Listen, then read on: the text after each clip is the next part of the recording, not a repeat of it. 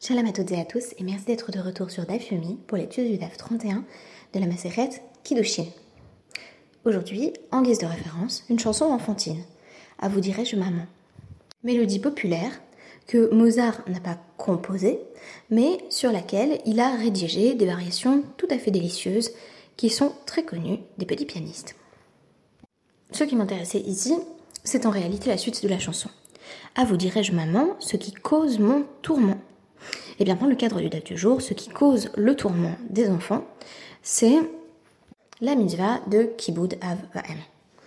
À savoir, le commandement que l'on traduit souvent par commandement d'honorer ses parents. Faut-il honorer son père et sa mère exactement de la même manière?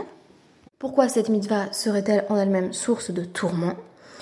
Voici les questions auxquelles nous allons nous efforcer de répondre aujourd'hui.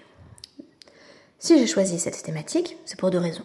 D'une part, la figure de la mère est au centre du DAF 31 de la Maseret Kiddushin, ce qui est plutôt rare. Je pense que, de manière générale, il y a une centralité plus grande du père, et notamment de ce rôle d'éducateur, dont Rana Rachel a très bien parlé dans son propre podcast. La figure de la mère, elle, est principalement citée pour être exemptée. Nous venons en effet de la présenter comme exempte de la circoncision de son fils, ou encore du Aben, de la rédemption du premier-né. Si je devais évaluer, à partir de ce qu'il m'a été donné d'étudier jusqu'à présent, la prévalence de relations entre parents et enfants dans le Talmud, je dirais qu'il est particulièrement question de la relation père-fils, qui est absolument centrale, puisque nous avons vu notamment euh, à quel point le rôle du père allait être important du point de vue euh, de l'éducation, spécifiquement en matière de Torah. Dans un second temps, euh, je pense que euh, il y a une certaine place laissée à la relation père-fille. Et donc, euh, nous avons évoqué des lois qui concernent le père par rapport à sa fille, pas tant des obligations, plutôt des prérogatives en réalité, des droits que le père aurait pendant un temps limité sur sa fille, qui peuvent d'ailleurs nous paraître, selon le contexte, tout à fait choquants. En troisième lieu seulement, je mentionnerai la relation mère-fils, dont il va être question euh, aujourd'hui, dont il a déjà été question ne serait-ce que pour citer une exemption. Et enfin, euh, la relation mère-fille est celle qui est la plus énigmatique, celle sur laquelle je pense que nous avons le moins de littérature talmudique. Ce qui m'amène à ma deuxième raison de vous présenter ce podcast. si Dieu veut, d'ici une semaine, peut-être un peu moins, je vais donner naissance à une deuxième petite fille. Donc il ne s'agissait pas ici euh, d'explorer strictement la relation mère-fille, mais plutôt la problématique parent-enfant, toujours complexe, à tel point que on nous dit dans le neuf du jour, en fait la mitzvah de Kibbutz elle est extrêmement difficile. Il n'est pas simplement question d'être gentil, sympathique respectueux avec ses parents, mais en réalité on a affaire à une exigence qui est presque illimitée, voire infinie, et surtout qui ne s'applique pas uniquement aux juifs. C'est très important, c'est que c'est une mitzvah, certes, qui est définie euh, comme telle pour les juifs, mais il va se trouver énormément euh, de non-juifs pour la pratiquer avec un zèle inégalé, alors même que ce n'est pas une mitzvah pour eux. Cela me permettra de faire un détour par la question de Gadol Ahmed Souvé. Celui qui a l'obligation de faire quelque chose a plus de mérite que celui qui le fait de bon cœur, plein gré. Et euh, cela nous permettra de compléter le panorama que je vous avais esquissé panorama de paroles de femmes euh, quand j'avais évoqué donc notre Mishnah du Daf Kiddushin 29 et la question de l'exemption des femmes de certaines mitzvot. Alors, je n'aurai pas le loisir de tout lire et traduire, mais je voulais vous donner les principales articulations de ce DAF. Euh, tout commence donc à la toute fin du DAF 30 avec cette transition vers le DAF 31. Euh, donc on nous dit, euh, Tania Rabbi Omer, il y a une braïta qui enseigne que Rabbi disait, euh, lifne mi chez ben mechabed etimo yoter Déjà on nous dit il y a un déséquilibre dans la relation entre père et mère. Et donc c'est ce déséquilibre qu'on va chercher à rééquilibrer en disant en réalité qu'il faut honorer son père plus que sa mère. Si je vous dis Kiboud Avaem, on a l'impression qu'il y a une symétrie parfaite, qu'on doit exactement la même chose à son père et à sa mère. Or, les sages vont ici constater une relation privilégiée de l'enfant à la mère, ce qui va faire qu'on va exiger plus vis-à-vis du père. On nous dit, il est littéralement euh, révélé et su par celui qui a créé le monde, donc il est évident pour Dieu que euh, un enfant va respecter euh, naturellement sa mère plus que son père, mipne chez Meshadalto Bidvarim. Parce qu'elle est encourageante en parole, elle est conciliante, elle est bienveillante. Donc, euh, l'enfant a un respect inné qui irait euh, plutôt vers la mère. Je pense que ce Meshadalto Bidvarim, c'est aussi lié au fait que euh, l'entrée dans le langage se fait souvent euh, par la mère, que la voix de la mère est celle qui est entendue euh, en premier par l'enfant. Et donc on a donc une identification plus forte à la mère et un amour qui peut être parfois aussi très fusionnel. Je vais y revenir, puisque vous allez voir que c'est très intéressant. Notre DAF se termine sur une problématique oedipienne, où au contraire, honorer sa mère, c'est savoir s'en distancier, puisqu'on a affaire à une mère qui va tomber amoureuse de son fils. Donc on nous dit les kiboud av, les kiboud m. C'est pour ça qu'on nous dit kiboud av vaem. On aurait d'abord son père et ensuite seulement sa mère. À l'inverse, le présupposé est que on a plus de de ira, de crainte pour le père, figure d'autorité, que pour la mère. Et donc, euh, les firach, hikdim hakadosh mora euh, haem, les mora ha'av.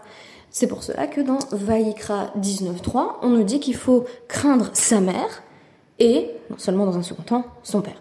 Donc il y a ici une tentative de rééquilibrage pour que euh, chaque parent trouve pleinement sa place et donc pour venir pallier euh, des inégalités euh, qui sont présentées ici comme naturelles ou en tout cas comme acquises dans le cadre familial, à savoir que l'enfant va peut-être avoir une préférence pour sa mère, une forme de respect inné, mais un respect plus grand euh, du point de vue du respect de l'autorité pour le père. Et donc, dans les deux cas, on nous dit il faut en réalité ramener cela au même niveau.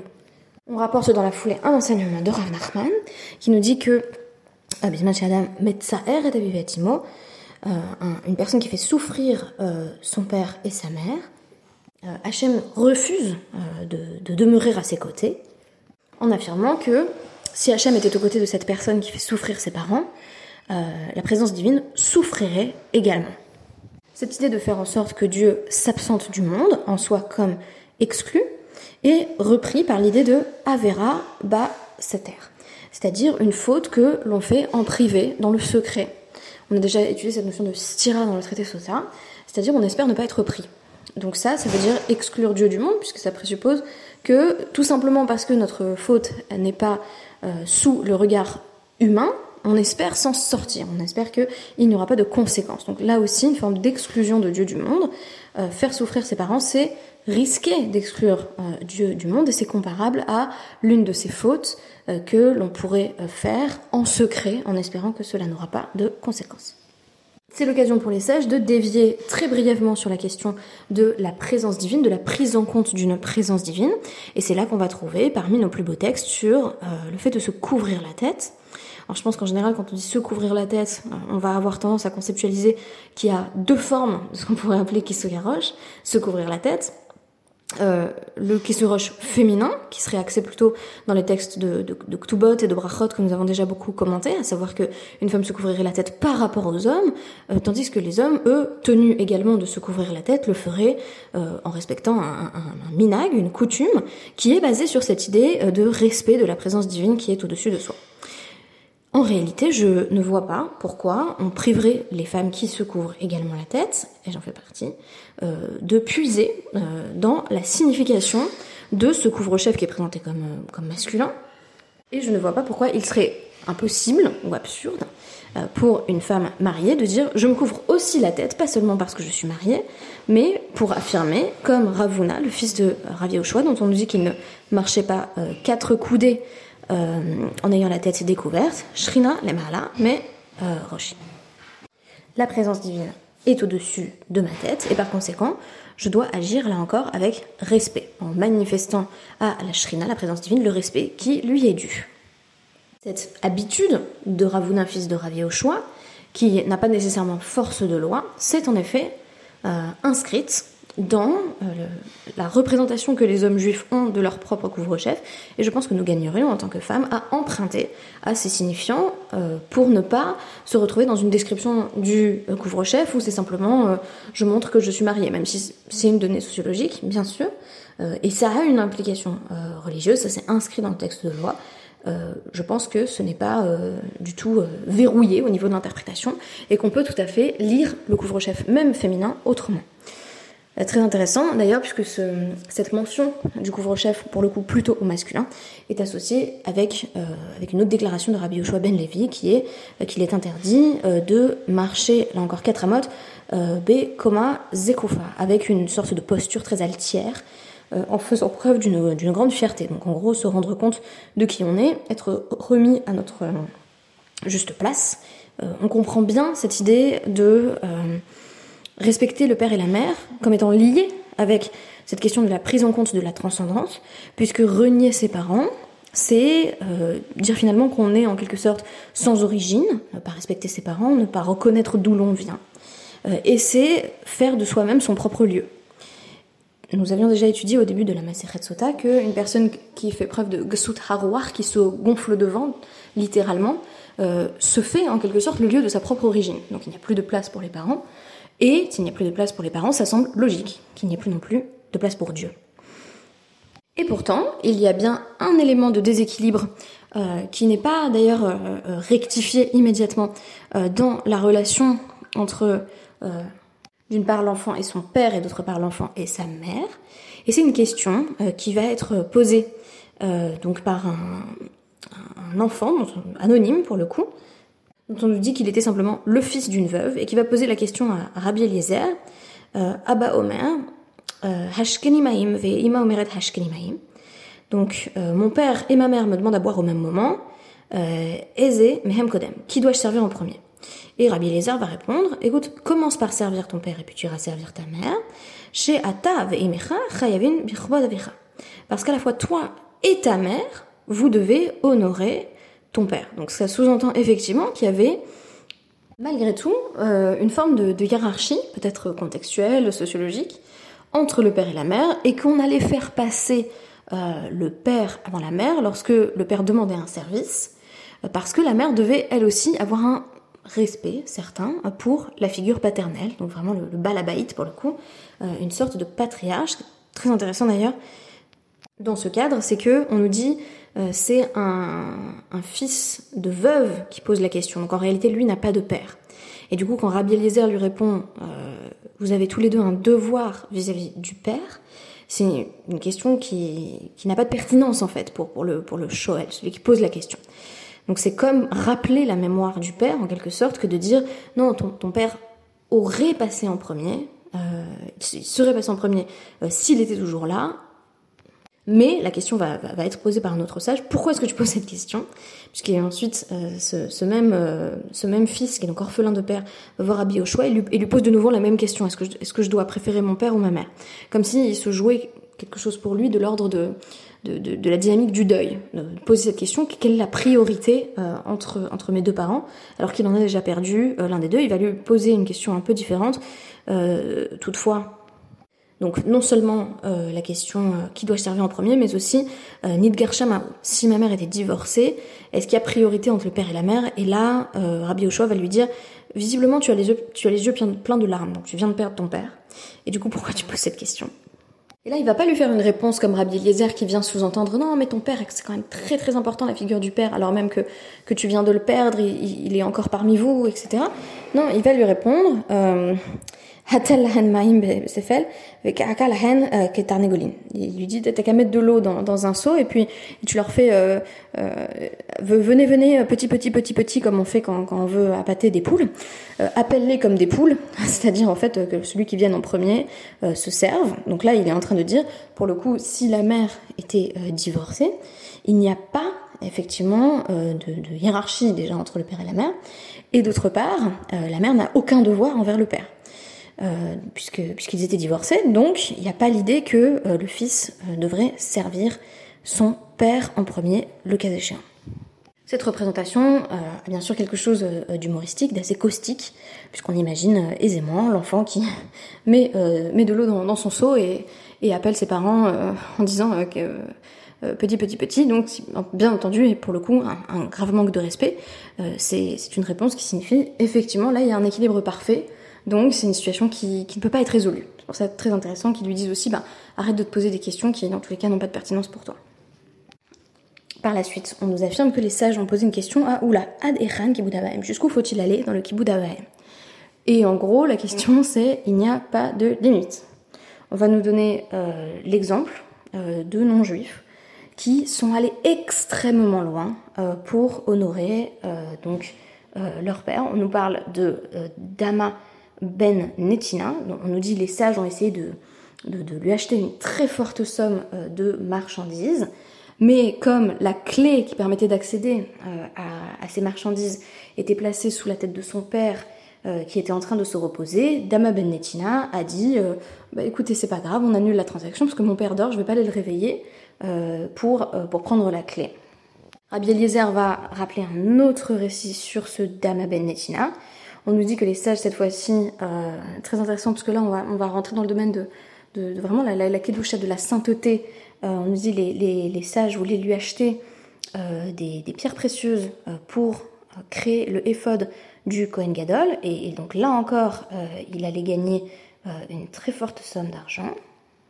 Donc c'est par hasard, puisqu'on nous dit en fait c'est 600 000, ce qui rappelle bien entendu les 600 000 hommes juifs qui, euh, qui sont appelés traditionnellement les, les béné Israël. En réalité, si on compte toutes les âmes, euh, donc femmes, enfants, personnes âgées, on, serait plutôt de l'ordre des, des, 2 millions, mais on a gardé en tout cas ce chiffre symbolique en tête de 600 000. On dit renonce aux 600 000 parce que là encore, le coffre qui contient les bijoux est situé sous la tête de son père et que son père se repose. Et on nous dit, Dama ben Netina, euh, a reçu sa récompense d'Hachem, Secharo, puisque euh, une vache rousse, donc extrêmement utile pour le rituel de purification euh, du peuple juif, est née dans son troupeau. Et alors là, les, les juifs lui ont dit, enfin, les, sages sont allés voir en lui disant, écoute, on te donnera n'importe quel prix. Et il répond, bah, donnez-moi simplement ce que j'ai perdu la dernière fois quand mon père dormait. Ce qui est bien entendu tout de même une très forte somme, mais en tout cas, on réinscrit de la sorte le comportement de ce Dama Ben Netina, D'ailleurs, très intéressant, netina, c'est comme si on, disait quelque chose qui est donné. Il y, a, une transaction, en tout cas financière, qui ne se fait pas, mais un fils qui donne euh, à son père le respect qui lui est dû. Euh, et on va réintégrer ce comportement dans la plus haute forme de sainteté, puisqu'on nous parle de, rituels euh, qui sont investis d'une grande kedusha, donc la, création du éphod, la, la, mention indirecte des 600 000 âmes, euh, ou encore la possibilité de la purification à travers le rituel de la vache rose qui présuppose que cet homme a un mérite extrêmement élevé du fait qu'il respecte son père et sa mère. Donc là encore, euh, une analogie entre euh, le respect dû à la transcendance et le respect dû à sa propre origine biologique, à savoir ses parents. Comme j'ai décidé de me concentrer sur le sujet de la mère, je vais devoir passer très rapidement euh, sur la question euh, suivante, euh, un principe posé par Rabbi Hanina, à savoir mi sheno metzue VOC, car donc metzue VOC alachat kama vekama, deama Rabbi Hanina, gadol metzue VOC, mimi she eno metzue VOC. Ah bah si ce non-juif qui honorait tellement son père et sa mère alors qu'il n'avait pas l'obligation à la de le faire, c'est pas, pas partie des, des mitzvot, euh, mitzvot donc ce, ce, ne sont pas des, commandements obligatoires pour les juifs. Il a, il a eu cette récompense, combien plus quand un, un, juif est à la hauteur de ce qui est pour lui une mitzvah, euh, il mérite euh, une grande récompense, puisqu'il y a un principe qui est posé ici, qui est très important. Euh, littéralement plus grand celui qui est obligé et qui fait que celui qui n'est pas obligé et qui fait. Et qu'est-ce que ça veut dire Que c'est beaucoup plus difficile euh, de euh, faire quelque chose qu'on a l'obligation de faire que euh, de se livrer à la même tâche ou au même devoir volontairement. Euh, je donnais euh, l'exemple dans, mon podcast précédent d'une personne à qui on dit tu peux jouer aux jeux vidéo tant que tu veux, et qui passe 8 heures devant des jeux vidéo et qui éprouve un, certain plaisir en, faisant cela, euh, qui est totalement incomparable avec le cas d'une personne dont c'est le, le, boulot de tous les jours tester des jeux vidéo pendant 8 heures par jour.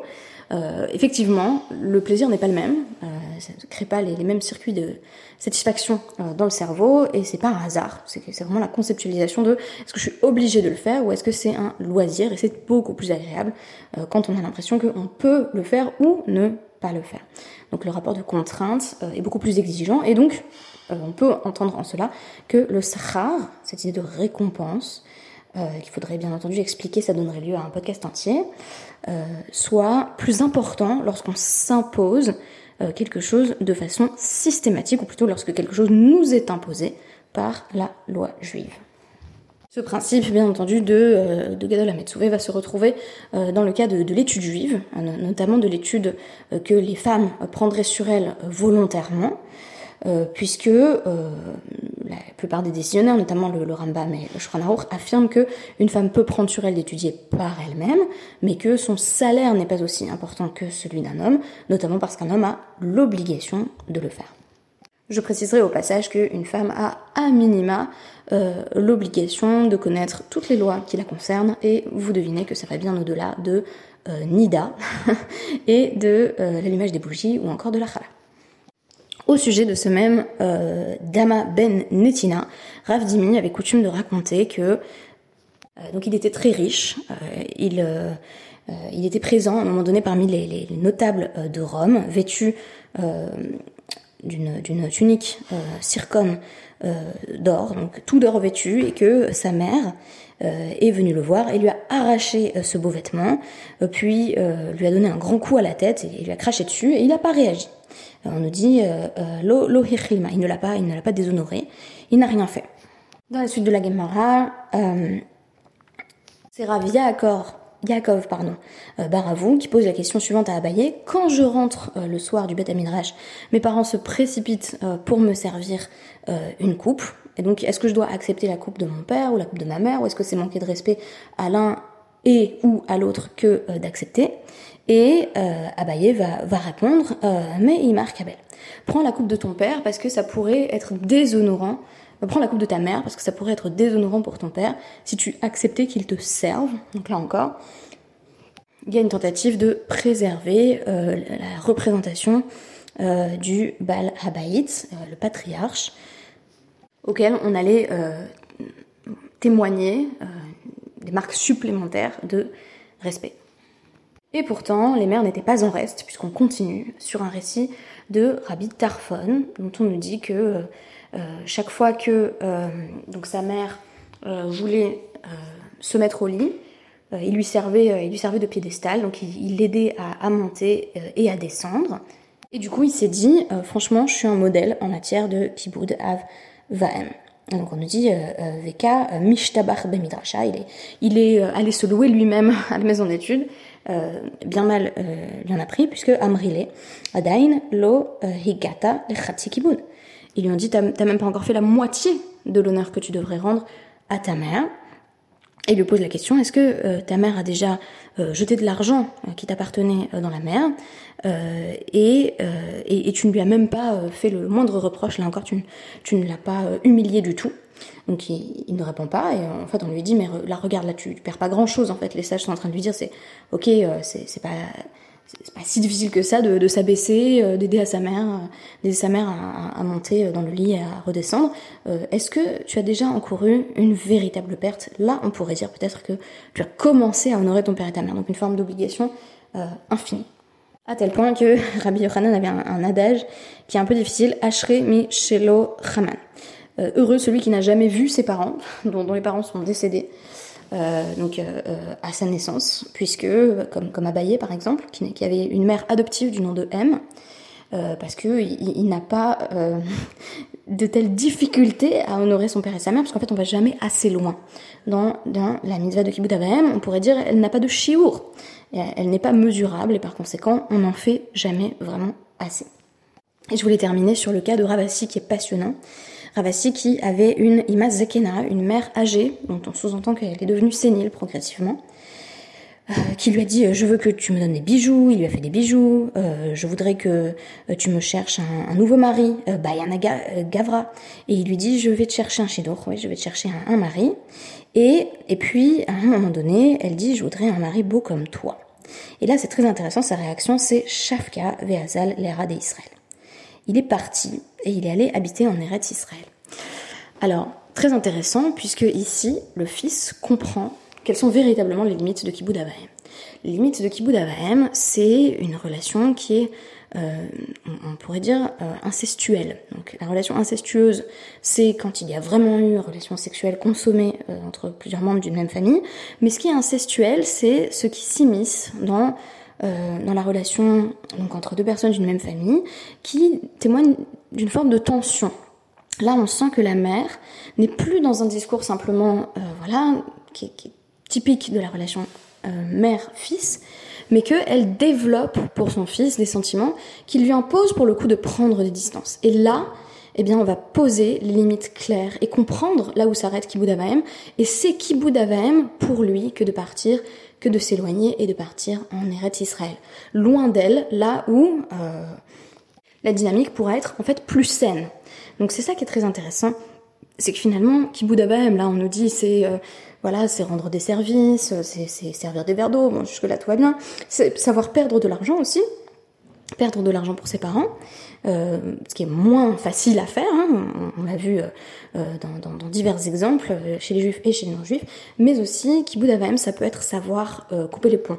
Mais provisoirement, puisqu'après, en fait, il va, retrouver sa mère, elle va partir à sa rencontre, mais malgré tout, à un moment donné, ça peut relever du kibbutz de façon plus paradoxale de savoir mettre ses distances. Eh bien, merci beaucoup et à demain.